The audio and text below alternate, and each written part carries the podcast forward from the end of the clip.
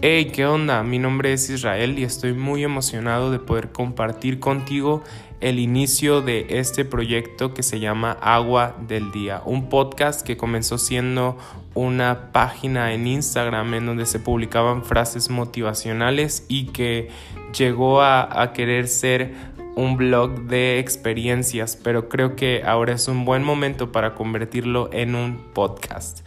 Dicen que en medio de la crisis es cuando comienzas a crear y esa es la motivación inicial por la cual inicié este proyecto porque creo que de todas las crisis que puedan existir siempre van a salir cosas creativas. Espero que me acompañes en este viaje y que sea de agrado para tu vida. Un abrazo y hasta pronto.